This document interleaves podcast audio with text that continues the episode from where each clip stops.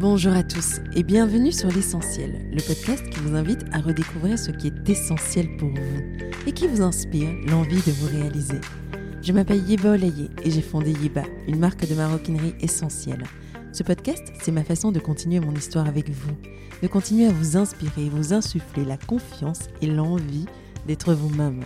À travers chaque interview, nous irons à la rencontre de personnalités inspirantes et singulières des femmes du monde, d'ici et d'ailleurs, qui ont osé suivre leur voie, qui ont osé se lancer dans une aventure incroyable pour réaliser leurs rêves. Nous parlerons de leurs débuts, des choix audacieux qu'elles ont posés, des chemins qu'elles se sont frayés et de ces petites choses, routines et croyances qui les font avancer. Nous essaierons d'apprendre d'elles et surtout d'oser grâce à elles. Finalement, l'essentiel n'est-il pas de... et si on y répondait aujourd'hui? Le podcast est disponible sur toutes les plateformes, alors pensez à vous abonner et surtout, bonne écoute. Bonjour à tous. Dans cet épisode, je reçois Alexandra Henry. Alexandra est révélatrice de talent.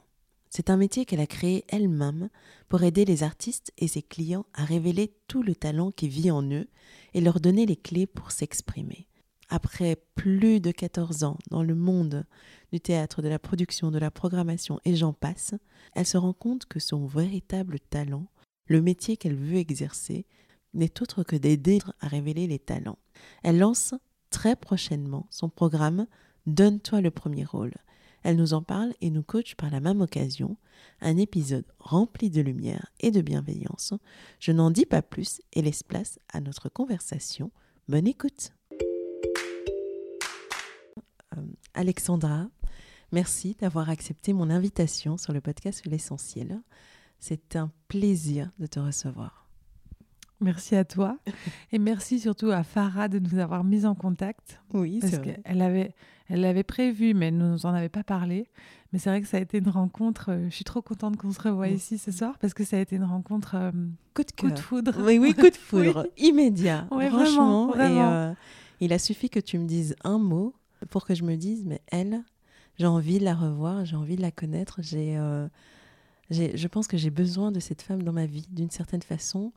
Il y a eu quelque chose qui s'est passé et euh, une fascination pour ma part, parce que comme je te le disais tout à l'heure, tu es, euh, tu as plein de dons et surtout cette fibre humaine que de lire et de ressentir les autres d'une manière assez spéciale qui moi m'a touchée que j'ai pas mal travaillé à travers les années à mettre des masques et finalement, avec toi, bah, tu vois, ça commence. N'a même pas lancé le podcast que je suis déjà à table. Voilà, mais euh, avant de parler de moi comme ça, parce que retour à l'envoyeur, une révélatrice de talent. Alors dis-moi, qu'est-ce que c'est? Donc, révélatrice de talent, c'est vraiment les mots que j'ai trouvés pour euh, euh, exprimer ce, ce qu'est mon métier aujourd'hui. Parce que, en fait, moi, j'ai toujours eu vraiment du mal à dire ce que je faisais dans la vie parce que je faisais mille choses. Et puis le jour où je me suis vraiment posée, je me suis dit, OK, mais qui je suis qu'est-ce que je veux faire? J'ai suivi tout un tas de formations. Et à ce moment-là, j'ai mis tous les ingrédients ensemble. Et c'est les mots qui représentaient le plus ce que j'avais euh, à partager et à transmettre. Et en fait, révéler les talents, pour moi, c'est euh, le point de départ de tous les accompagnements que je propose. Parce qu'à partir du moment où on prend conscience de ses talents, on commence à poser un regard bienveillant sur soi. Et c'est là que tout peut commencer en fait. Et euh, voilà, moi j'aimerais bien comprendre comment on en arrive à se dire c'est ça ce que je suis de manière euh, évidente. Et donc c'est vraiment c'est une histoire hein. et euh, d'ailleurs pour on a le temps. d'ailleurs pour tout le monde, c'est vraiment dans votre histoire que, vous allez trouver les ingrédients si vous avez envie de créer aussi votre métier, mais euh, ou de le réinventer. Euh, tout est parti. J'ai d'abord fait des études de philologie romane pour être professeur de français parce que j'avais réussi à me convaincre. Euh, je m'en étais pas rendue à l'époque, mais j'avais réussi à me convaincre que c'était le métier idéal pour moi.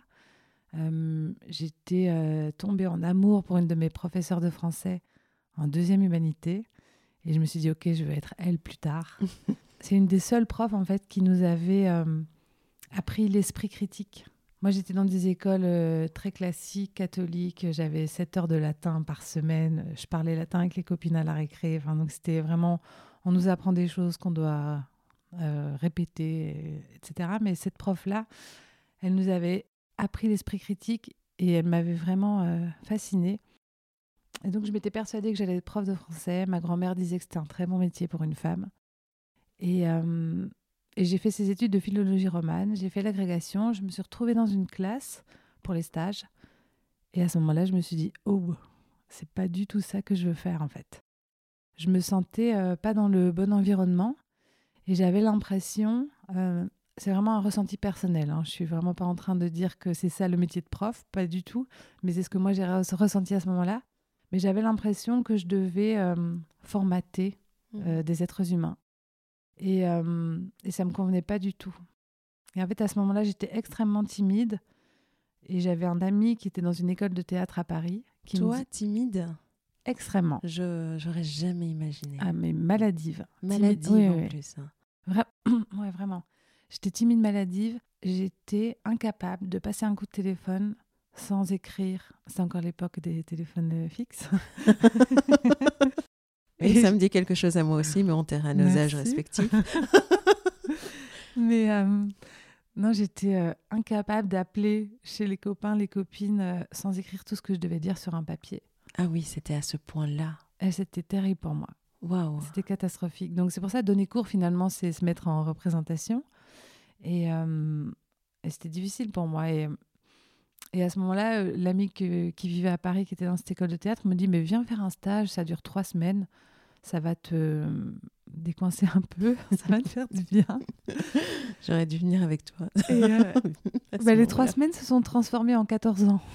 Waouh Les bon. trois semaines se sont transformées en 14 ans. ouais. Et euh, qu'est-ce qui s'est passé en fait au moment où tu as commencé euh, ce stage? Qu'est-ce qui- qu'est-ce que tu as ressenti?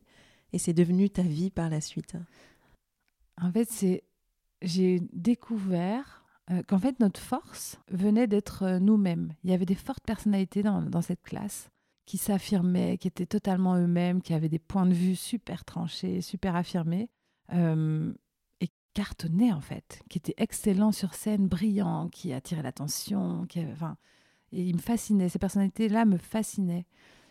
Enfin, j'ai vraiment vu le théâtre comme une thérapie, quoi. C'est vraiment une thérapie pour apprendre à se connaître, à, de- à devenir soi, à se révéler en fait. Fou parce que moi, le théâtre, c'est quelque chose que j'aurais aimé faire mais qui m'a toujours tétanisé. Et on m'a toujours, je me suis toujours dit, ceux qui font du théâtre, ils ont cette capacité d'être habités par un personnage et de et d'explorer les facettes de leur propre personnalité à travers ces personnages-là. Est-ce que c'est de ça dont il s'agit? Ouais, c'est ça. En fait, c'est ça qui est génial, c'est que le personnage vient te donner une sorte d'excuse ou l'autorisation de développer le- des traits de caractère, euh, des caractéristiques, on va dire, que tu n'oserais pas développer dans la vie. Oui. Et si tu te donnes l'autorisation sur scène, bah, petit à petit, dans la vie, tu te donnes toutes les autorisations que tu veux. En fait, ça libère, c'est un truc de dingue. Et qu'est-ce que tu as découvert de toi? Ça commence par un stage de trois semaines, mais qu'est-ce que tu découvres de toi-même à ce moment-là? À ce moment-là, je suis encore super réservée. Ok. Et je me dis juste, j'ai envie de me donner euh, une chance d'aller voir plus loin. Et après les trois semaines, et il y avait un, un petit examen à passer pour dire si tu pouvais passer en première année. Et je l'ai réussi. Bon, tout le monde le réussit, mais, mais Même la super timide que tu étais. Mais je l'a l'ai réussi. donc je me suis dit, ah, ça veut peut-être dire quelque chose. Je vais faire un an. Ça a commencé comme ça. hein. Je vais faire une année pour voir. Pour voir où ça peut m'amener. En fait, ça me faisait du bien. Et puis en fait, j'avais toujours évolué dans un milieu très euh, classique, traditionnel, le, le chemin tout tracé. euh, et tout d'un- C'est-à-dire, est-ce que tu peux nous Ah. donner un peu le cadre, hein, peut-être de ton enfance, de qui tu es, comment tu t'es construite jusqu'à ce moment-là où tu fais cette découverte qui euh, bouleverse ta vie? Ouais, donc moi, je suis l'aînée d'une famille de cinq enfants. Une famille, on va dire, euh, traditionnelle, euh, d'un milieu aisé. Euh, j'ai fait des, bonnes écoles, j'ai toujours très bien réussi à l'école. Je savais ce que je voulais faire. Professeur de français, c'était un bon métier. C'était vraiment l'idée, durant les études, on rencontre son amoureux et puis on, on se marie, on, on fait un travail qui permet d'élever les enfants en même temps. Enfin, vraiment un truc, c'était le, le chemin que je m'étais imaginé à ce moment-là, parce que c'était celui que je, que je connaissais, que je voyais autour de moi.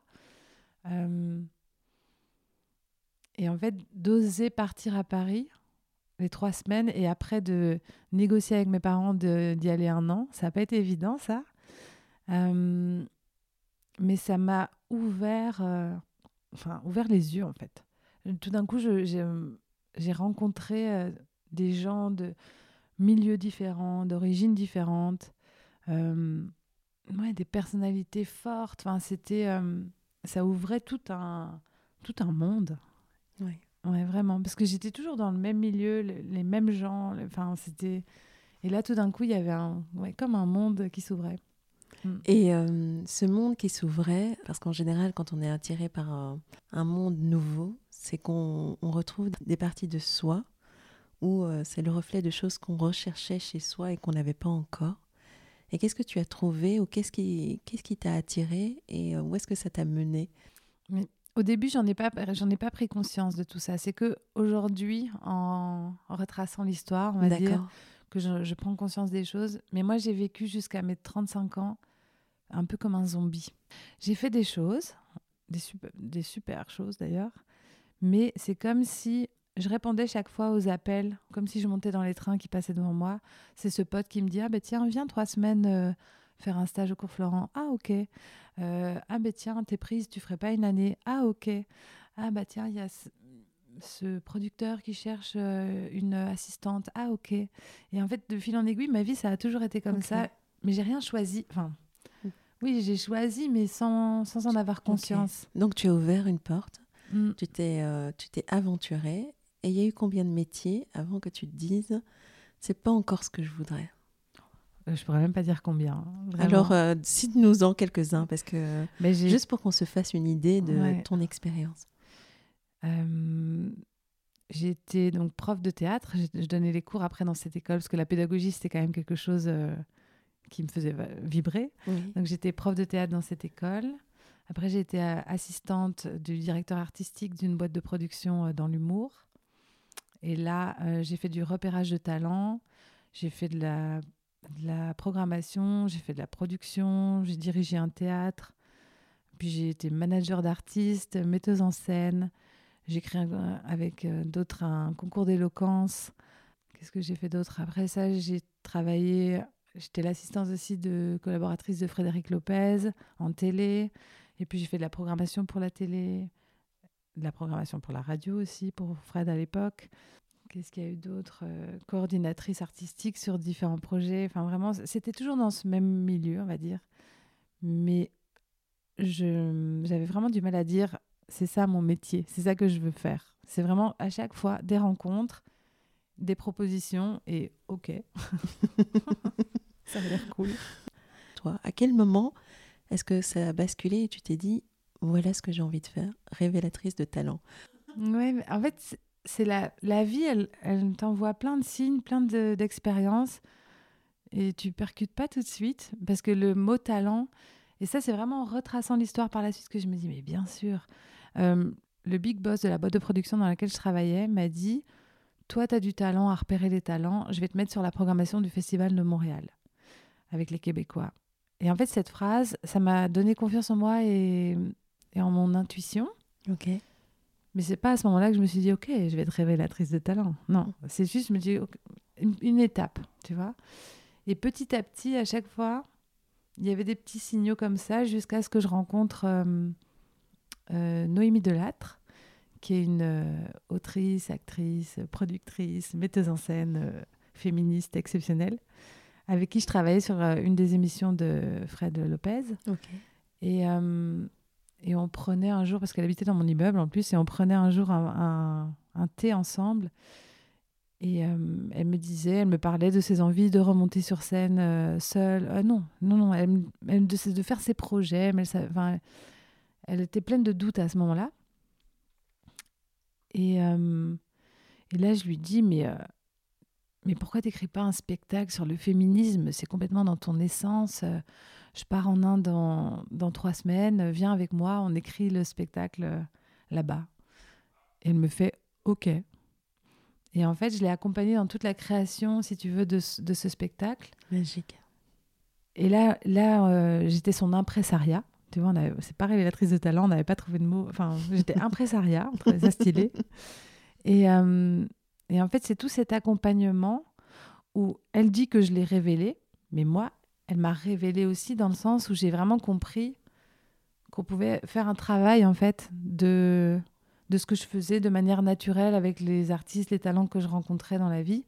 Ça pouvait devenir un, métier.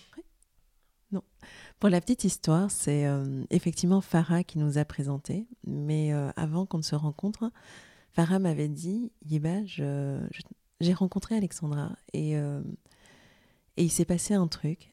Et au, début, j'avais beaucoup de résistance, mais euh, cette femme est exceptionnelle. Tu devrais la rencontrer, toi aussi, qui est un peu.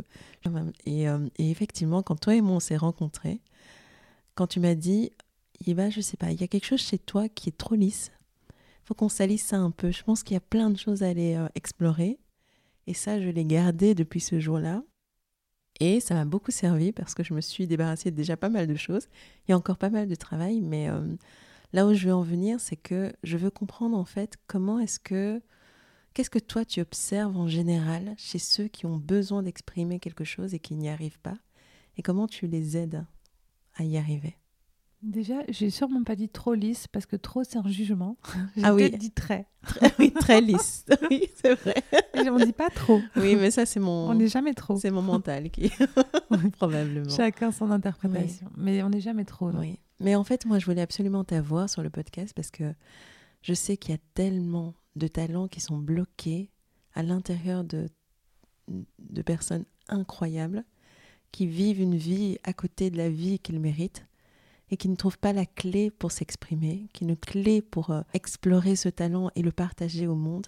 Et en fait, moi, j'avais besoin de t'avoir, toi, au début de ce podcast, au début de cette année, pour offrir ce cadeau à la majorité, en fait. Et donc, euh, j'imagine que tu vois tellement de ces profils passer qui ont quelque chose à exprimer et qui n'y arrivent pas. Comment tu les aides? Quelle est ton approche?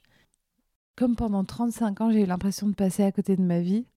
Tu vois, je me sers vraiment de mon expérience, on va dire, pour voir comment, comment je, je me suis réveillée un jour pour me dire, OK, c'est maintenant. J'ai l'impression de ce que j'ai expérimenté jusqu'ici, que la clé, c'est la créativité. Parce que grâce à la créativité, on ouvre tout d'un coup, euh, mais c'est pour ça le théâtre, enfin, tu vois, c'était ça, c'est la créativité. On ouvre tout d'un coup un monde qu'on qu'on avait fermé à double tour, tu vois. Et après, ça dépend euh, que ce soit avec des artistes. bah, tout le monde est artiste, en fait. Tout le monde est artiste dans l'âme, mais que ce soit des artistes qui présentent leur art devant les autres ou des personnalités euh, artistes dans l'âme. Le travail, il est toujours le même. Euh, c'est vraiment trois phases. La phase d'introspection, en fait, pour savoir qui je suis, euh, pour travailler son personnage, en fait, et jouer son propre rôle.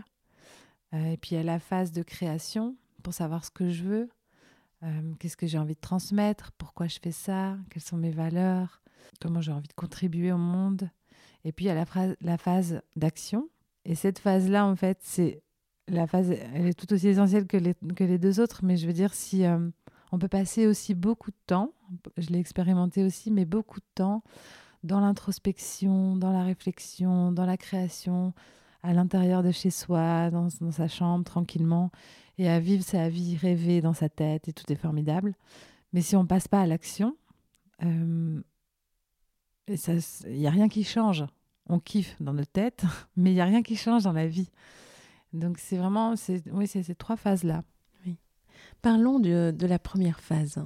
Tu as parlé de, Jouer son propre de rôle. jouer son propre rôle. Comment est-ce qu'on définit son rôle? Qu'est-ce que le rôle en fait?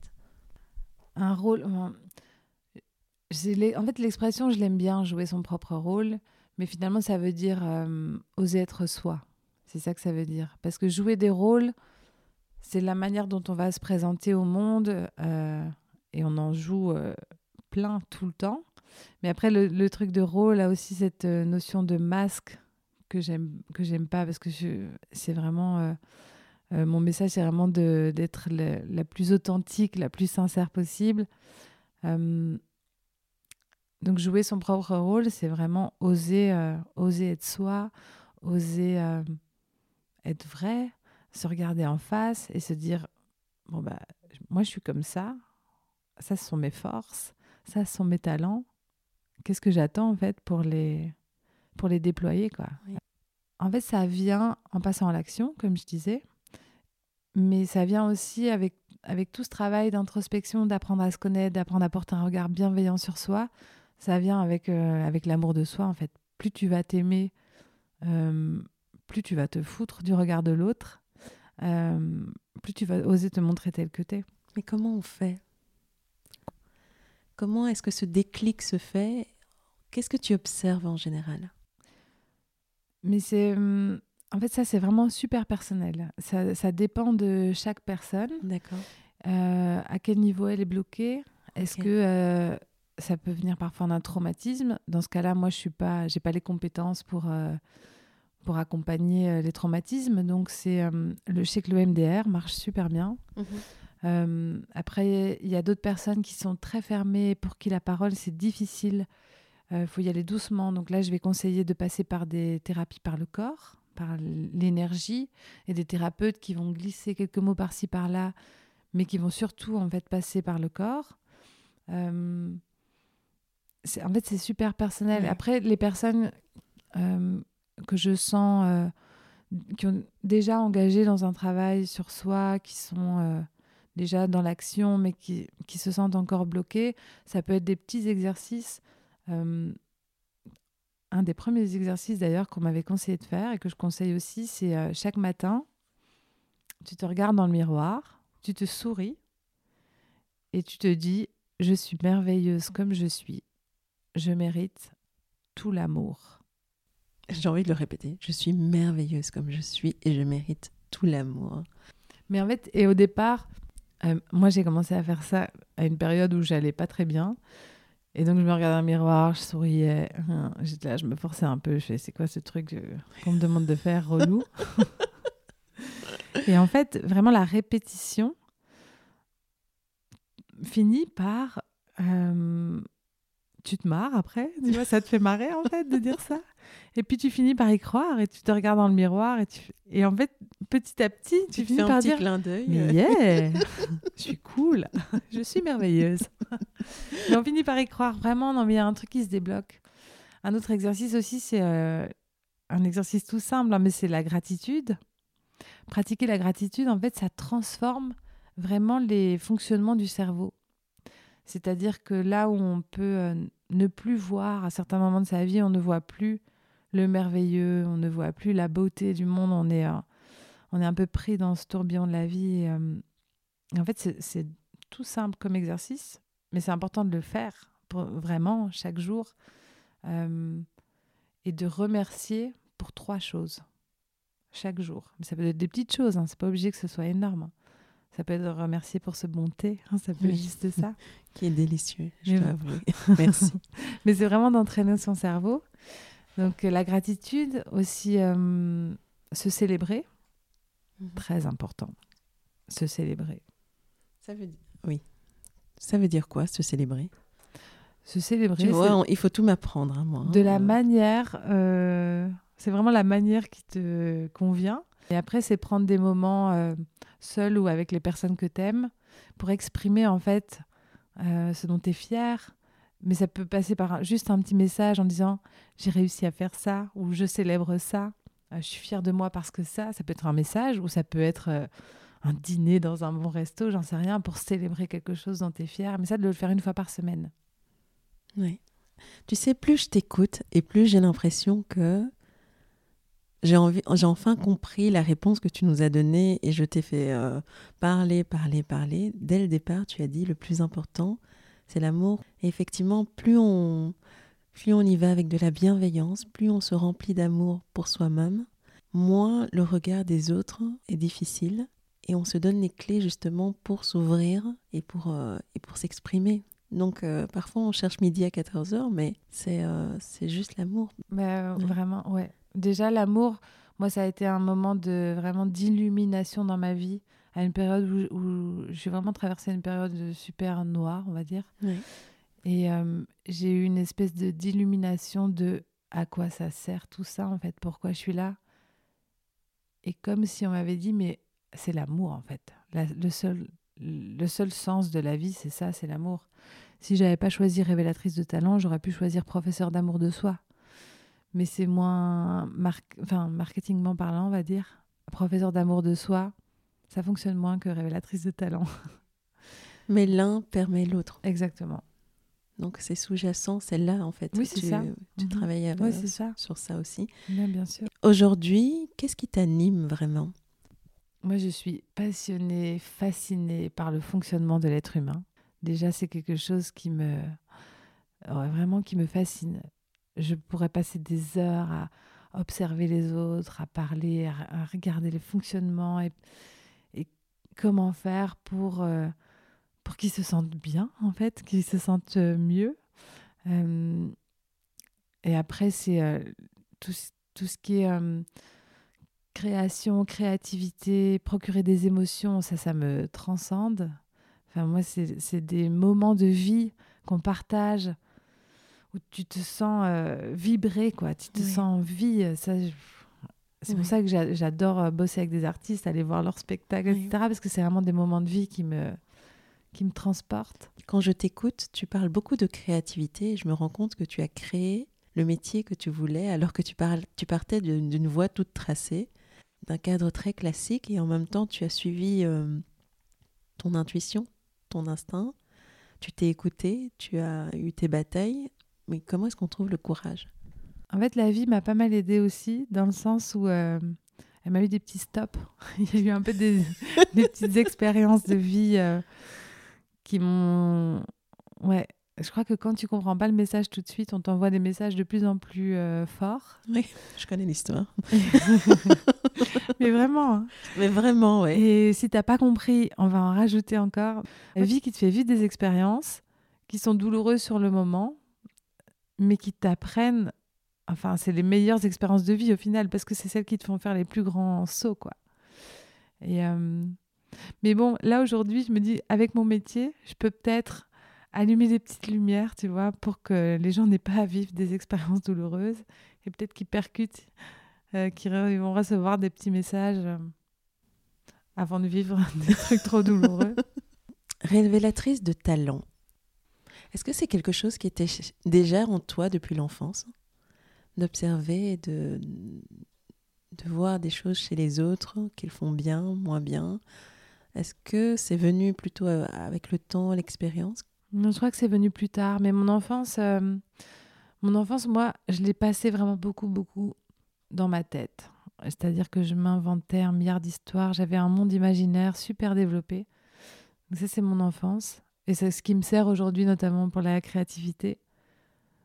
C'est-à-dire que quand on, quand on me demande de créer un atelier pour tel groupe de personnes, on sera autant, voilà les objectifs, ça me prend euh, une minute. Enfin, ça va vite. oui. donc, euh, mais observer les, les autres, non, c'est vraiment venu euh, plus tard, quand j'ai commencé à plus conscientiser les choses. Ok. Quelles étaient tes plus grandes peurs à toi? Est-ce que tu as un tempérament qui a été craintif à un moment donné? Enfin... Moi, j'ai bah, cette peur de prendre la parole, moi j'avais, j'avais, j'ai toujours, hein, c'est toujours en travail, c'est la peur immense de ne pas être aimé, ouais. C'est pour ça que c'est le gros travail de toute ma vie, hein. c'est, le travail d'amour de soi, mais euh, la peur de ne pas être aimé, ça m'a, ça m'a fait faire des choix. Euh, ça me fait encore faire des choix d'ailleurs, de temps en que temps. Je, que j'aurais aimé ne pas faire. Et euh, Mais en fait, les peurs, ce sont juste des histoires qu'on se raconte. Et comme notre cerveau, il fait pas la différence entre ce qui est réel et imaginaire, c'est aussi pour ça qu'on peut rester longtemps à vivre sa vie euh, euh, dans nos têtes, dans le monde imaginaire. Donc finalement, tout est juste. Oui. Mais donc comme le cerveau, il fait pas la différence entre ce qui est réel et ce qui est imaginaire, la peur devient réelle. En fait, c'est juste une histoire qu'on se raconte. Donc c'est aller de déprogrammer cette histoire pour se raconter une nouvelle histoire pour pouvoir euh, traverser cette peur. Ça, c'est une petite clé, ouais. Comme se regarder dans le miroir et dire euh, qu'on s'apprécie. C'est euh, déprogrammer. Ouais, c'est ça. Les pensées négatives, enfin, la vision négative qu'on a de soi en quelque chose de positif. Ouais, vraiment. J'ai, moi, quelques personnes qui me disent Mais Yéba, tu n'as pas idée comme c'est une chance d'avoir une passion. Moi, j'ai aucune passion dans la vie. Moi, j'écoute ton podcast, euh, je, je regarde tous ces gens qui sont sur scène, qui sont habités, qui sont obsédés par, euh, par quelque chose qui, qui les dépasse, euh, et moi, rien. Ça, j'en ai pas mal de personnes qui. qui- Est-ce que c'est possible? Rien. En fait, c'est pas rien, mais c'est des profils ce qu'on appelle multipotentiels. Et donc leur talent, c'est la curiosité. C'est-à-dire qu'en fait, ils vont s'intéresser à tout un tas de choses, mais un petit peu. Parce que de toute façon, c'est pas possible, vu le temps qu'on a, euh, euh, de, de devenir expert dans autant de domaines qu'on a d'intérêt. Mais donc là, c'est vraiment de dire, c'est le talent, là, c'est la curiosité et de s'intéresser à tout un tas de domaines un petit peu. Et ça, c'est un talent aussi. C'est le mot, le mot passion. euh, tout le monde n'a pas une grande passion. Le mot passion, il peut faire peur, Oui. vraiment. Ça peut mettre Comme la pression en fait. Mais comme le mot créativité que tu utilises. La créativité, c'est un truc qui me stimule et je, je me dis, ce n'est pas que dans, dans un art en particulier. Ça peut même être face à des problèmes, connecter les idées. Oui. Enfin, tu vois, moi, je vois quelque chose, ça comme un flux qui, qui est enthousiasmant et qui, qui ouvre le champ des possibles. Tu vois, je Ouais. l'ai replacé. Et d'autres personnes, c'est juste un mot terrifiant. Ouais, mais la créativité, euh, on, l'a tous été enfant. On a tous été créatifs enfant. C'est une compétence qui n'a pas été, euh, qui pas vraiment été développée par la suite. Plus on grandit, moins on la développe. À l'école, on développe surtout l'intelligence logico-mathématique et l'intelligence linguistique.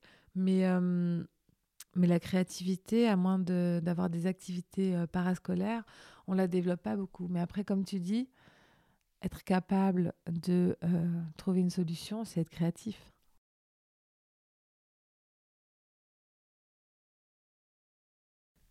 Alors, parlons du sujet du jour. La peur de rentrer dans la lumière, de prendre le premier rôle ou la parole. C'est une peur qui, euh, qui sévit et euh, qui tue tellement de rêves.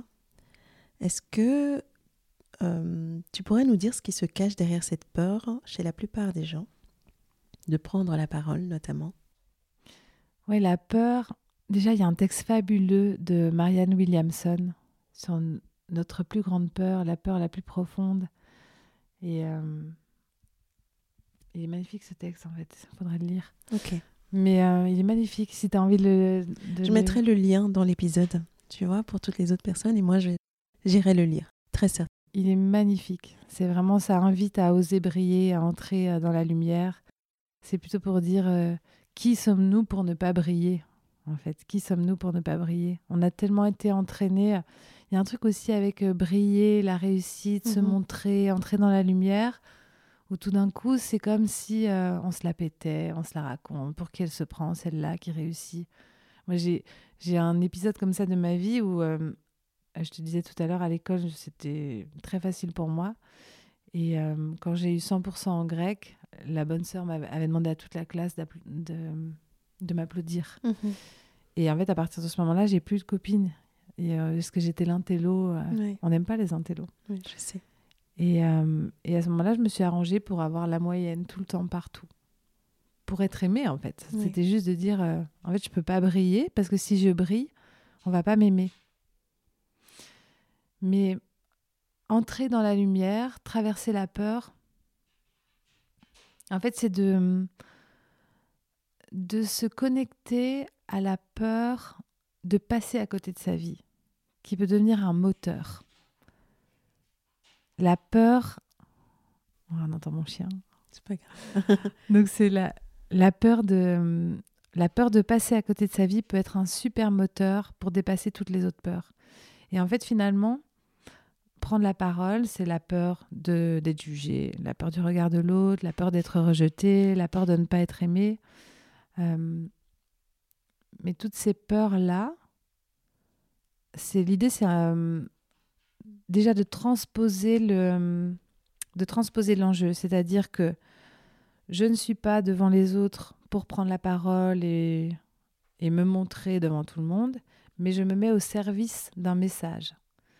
Et donc c'est ma manière de contribuer au monde. Donc je deviens comme un outil. Je Mhm. suis juste au service d'un message que j'ai envie de, De délivrer, de, oui. de partager. De partager, oui.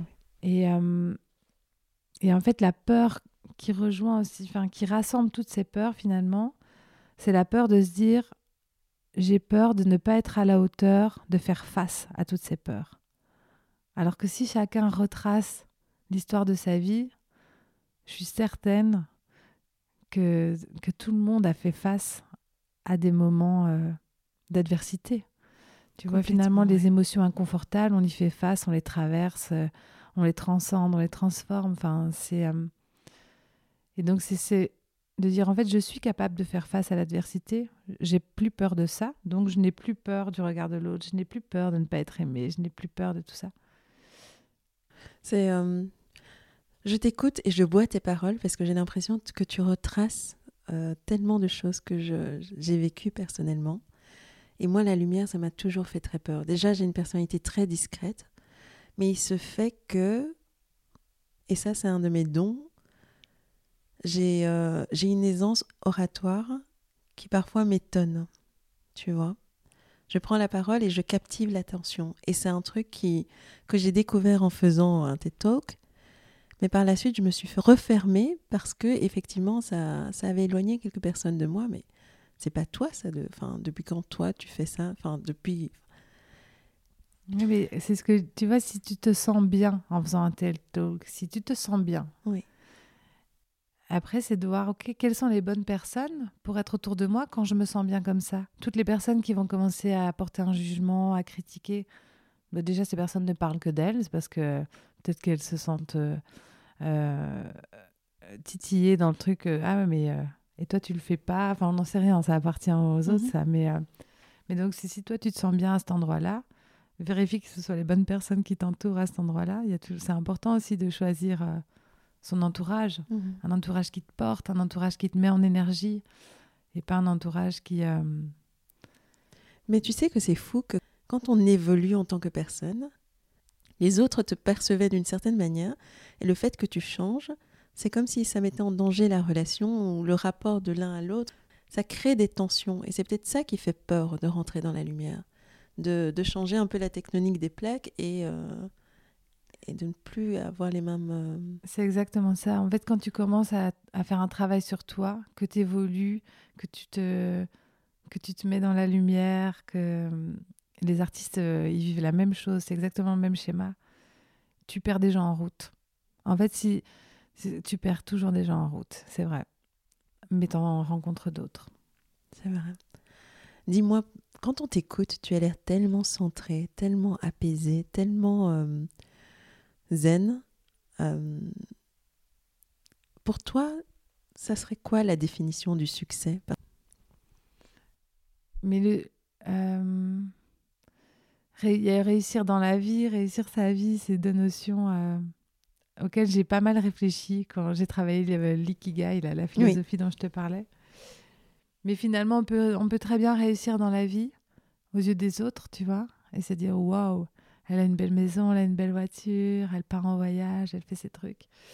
Euh, mais on peut ne réussir dans la vie et ne pas du tout réussir sa vie parce que finalement, le succès, moi, pour moi, le succès aujourd'hui, c'est euh, d'être fier de moi, de faire ce que j'aime, avec les gens que j'aime. C'est important l'entourage aussi, de s'entourer des bonnes personnes. Parce qu'on n'est rien sans les autres, en fait. Rien. On n'est rien. Et euh, ouais, le succès, c'est ça. Moi, je trouve que j'ai réussi aujourd'hui parce que ouais, je suis vraiment entourée de bonnes personnes. Euh, et je fais ce que j'aime. Je me réveille chaque matin et je suis contente, en fait c'est simple. En fait, le succès, c'est simple. À t'écouter, oui. Non, mais c'est simple. tu vois, ça demande euh, rien d'extraordinaire, on va dire. Ça demande rien d'extraordinaire. C'est vrai. Et en parlant de ça, tu vas bientôt lancer un programme où tu lances aussi. Enfin, oui, ça y est. Ça y est, c'est lancé. C'est lancé. Le... Est-ce que tu peux nous en parler de ce programme que tu euh, que tu vas proposer à toutes ces personnes qui ont envie de prendre la parole et de rentrer dans la lumière Ouais, là, c'est un, un, programme sur huit semaines. Euh, ça commence là le 14 février. Mais il y en aura d'autres. Hein. Et, euh, et donc, c'est en fait la méthode que j'ai créée qui est Donne-toi le premier rôle, que je propose en collectif, parce que la puissance du collectif, elle est assez forte en fait. Les mots, euh, les mots des autres résonnent chez nous. Enfin, c'est c'est très très puissant. Et c'est un programme de qui est sur ma méthode Donne-toi le premier rôle. Donc on en revient toujours à tout l'univers artistique, créativité, mais c'est adapté en fait à, tout le monde, même aux personnes qui ne se sentent pas artistes. Euh, parce qu'en fait, ça permet de déplacer l'enjeu, si tu veux, on travaille sur, euh, sur son personnage, sur la création de l'aventure de son personnage et sur euh, comment son personnage va passer à l'action et rentrer dans la lumière et se donner le premier rôle. Et, et de déplacer ça sur le personnage et pas d'être frontalement dans un travail d'introspection ça libère. Et donc l'idée, c'est vraiment de travailler ensemble euh, à révéler quels sont les talents de ce personnage, quelles sont ses valeurs, euh, qu'est-ce qu'il aime, euh, comment il a envie de contribuer au monde, qu'est-ce qui est important pour lui. Enfin, c'est tous des exercices créatifs, des histoires. Enfin, je ne peux pas vraiment dire plus parce que c'est... mais en tout cas, ça développe la créativité, ça certainement. Et puis, euh, et puis moi, c'est tout l'univers, évidemment, que, que j'aime, qui est la création du personnage, écrire son scénario de vie. Euh, euh, finalement, oser briller, c'est ça, se mettre dans la lumière. C'est la même chose que les artistes qui sortent des coulisses. Tu vois, c'est comme il est temps de vivre la vie que tu t'es imaginée. C'est comme si, en fait, on était tous là dans les coulisses en train de triper dans nos têtes sur euh, la vie qu'on s'imagine avoir euh, et tout est merveilleux dans notre tête. Et après, ce sera comme ça quand je ferai ça. Et après, et après, et après. Mais et maintenant, en fait. Et maintenant, en fait, c'est vraiment sortir des coulisses. Hop, on fait un petit pas en avant sur la scène et on, montre au monde euh, de quoi on est capable, ce qu'on a envie de faire, ce qui nous fait kiffer. Quoi. En gros, c'est ça. En tout cas, enfin, c'est euh, de cette conversation. Enfin, moi, je suis un peu euh, bouleversée parce que tout a l'air fluide, mais tu nous donnes tellement de clés, c'est tellement généreux. Mais j'ai envie de te bousculer un peu quand même. Donc, je vais te poser cinq questions, un peu tirées par les cheveux, et, euh, et il faut me donner des réponses courtes. Ok? Alors, on va commencer. Quel est, quel est le meilleur conseil qu'on t'a donné dans ta carrière ou euh, dans la vie euh, et qui a tout changé? Bah, je vais En fait, je vais répondre une, une citation qui m'a percutée. C'est pas une personne qui m'a donné un conseil, mais c'est euh, une citation qui m'a percutée. C'est une citation de Henry James. C'est Il est temps de vivre la vie que tu t'es imaginée. Oh, c'est beau. Et ça, ces mots-là, moi, ils m'ont fait un, un, des, déclics. Ça vient de je prends. Prochaine question, si tu, euh, si tu regardes en arrière, tu as des regrets. Est-ce qu'il y a quelque chose que tu aurais fait différemment? Aucun regret. Waouh. Pas du tout. Pas du tout. Pourtant, j'ai fait des trucs euh, à ne pas faire. Mais, euh, mais j'ai aucun regret parce que tout ce que j'ai vécu, clairement, ça m'a conduite ici, là où je suis aujourd'hui. Vraiment tout, tout, tout ce que j'ai vécu, les moments très difficiles, comme les moments joyeux, mais euh, non, je regrette rien. Et si tu devais euh, créer une loi que tout le monde serait obligé de suivre, laquelle serait-elle? La loi? Oui. Euh, qu'on est tous obligés d'apprendre à s'aimer. Pas, pas, mal. oui, pas mal. Et quel est ton super pouvoir? On en a beaucoup parlé, celle-là est facile. Mon super pouvoir, mais je crois que c'est mon intuition. Euh, et une dernière, euh, pour toi, l'essentiel, c'est de? L'essentiel, euh, c'est de, de se sentir bien, de passer des bons moments avec les bonnes personnes, de se sentir à sa place et puis de s'aimer. Magnifique. Merci beaucoup. Quelle est la qualité que tu apprécies le plus chez les gens? Je crois que c'est la bienveillance. Si je dois choisir une seule, ouais. Oui. Ouais, alors c'est la bienveillance. Ah non, il y a une Attends, non, mais il y a quand même une autre qualité qui, qui dépasse. Je crois, non, l'autre qualité, c'est la vulnérabilité. au-delà de la bienveillance. La vulnérabilité, je crois que c'est ce qui me touche le plus chez les autres. Comment est-ce que la vulnérabilité peut être perçue comme une force et pas comme une faiblesse? Mais en fait, la vulnérabilité, c'est euh, c'est simple, c'est euh, oser être soi-même, dire ce qu'on ressent euh, au moment où on le ressent, sans, sans avoir peur d'être jugé. Euh, et finalement, c'est. Euh, ouais, c'est on en revient toujours au même. hein. C'est se montrer tel qu'on est, en fait, sans les masques. Sans avoir peur ouais, d'être jugé ou, ou de pas être là pour les autres ou de toutes les raisons qu'on se donne. Tu sais que moi, mes masques, ils sont tombés avec les difficultés. Tu sais, quand tu n'as plus le choix. Ouais, c'est les expériences. Je te parlais tout à l'heure, quand la vie t'envoie des trucs, Oui. c'est exactement là. Mais c'est là les plus, les plus grands apprentissages de la vie, c'est là. hein. Et puis c'est dans les, les plus grandes. C'est nos plus grandes souffrances, nos plus grandes douleurs, euh, nos expériences les plus difficiles. C'est là que se trouvent les clés, en fait. Oui. Vraiment. Je te disais, euh, moi j'étais timide, maladive, prise de parole. Et aujourd'hui, je coach des gens en prise de parole. Folie furieuse, quoi. Mais vraiment. Oui. C'est, enfin, c'est, on m'aurait dit ça quand j'avais 10 ans, j'aurais fait jamais de la vie. Euh, et puis, euh, peut-être une question plus personnelle. Qu'est-ce que tu as perçu de moi quand tu, euh, quand tu m'as rencontré?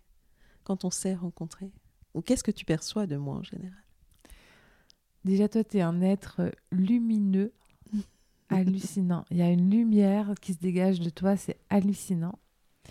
Et après. Oui, pardon. Oui, je t'écoute. Oui. Non, mais c'est vrai, il y a vraiment une lumière qui se dégage de toi, il y a beaucoup d'amour qui se dégage de toi. Euh, on sent directement aussi que tu as un, un- un talent pour la reconnaissance de la beauté. Il y a un truc avec la beauté, l'esthétique. On voit directement ça aussi quand on te voit.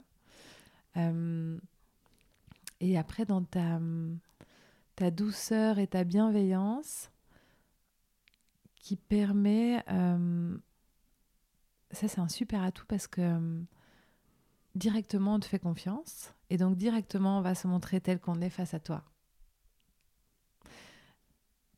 Et après, ce que j'avais perçu et que je t'avais dit, c'est que je sentais euh, que tu n'osais pas encore y aller. Il y avait un truc de moi, j'ai tout ça, ma petite lumière à moi, ma douceur, ma bienveillance. Euh, je le donne un petit peu, un petit peu discrètement. Mais hum,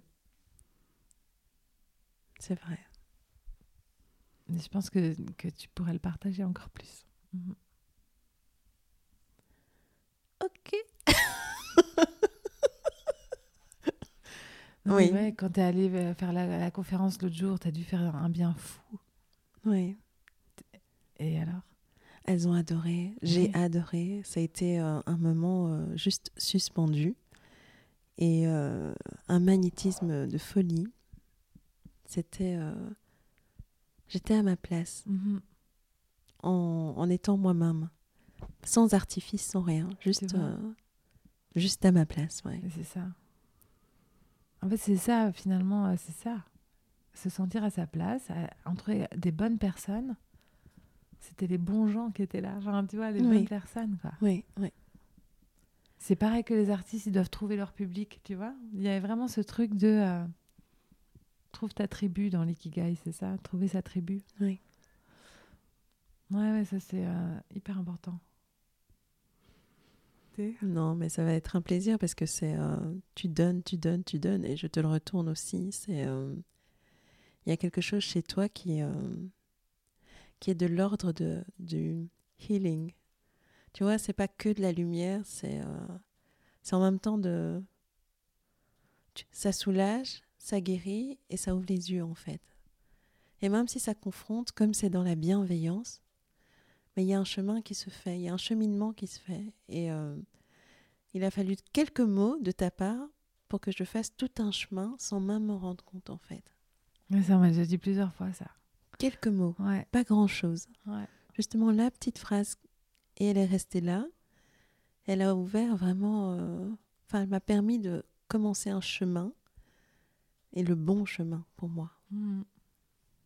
Donc j'attends avec impatience ton livre. Ouais. Et euh, je te souhaite vraiment euh, beaucoup de succès avec euh, ton programme, Merci. tes rencontres, le cinéma plus tard et tout, tous ces projets que tu as. Parce qu'effectivement, nous, notre lumière, elle,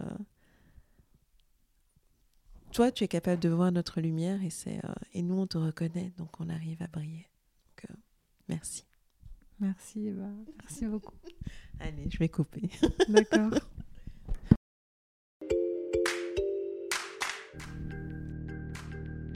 Alors, le petit mot de la fin. Si ce podcast vous a intéressé, n'attendez pas. Abonnez-vous sur la plateforme de votre choix et vous recevrez tous les vendredis le nouvel épisode. Aussi, n'hésitez pas à le partager auprès de vos amis et de vos proches qui pourraient être intéressés. Cela nous aiderait tellement à grandir. Et si vous ne l'avez pas encore fait, laissez-moi un avis ainsi que 5 étoiles sur iTunes. C'est comme ça que nous aurons la chance de monter dans les classements et d'atteindre plus de monde. Merci d'avoir été aussi nombreux à nous rejoindre. Poursuivons notre route ensemble. À la semaine prochaine. À bientôt.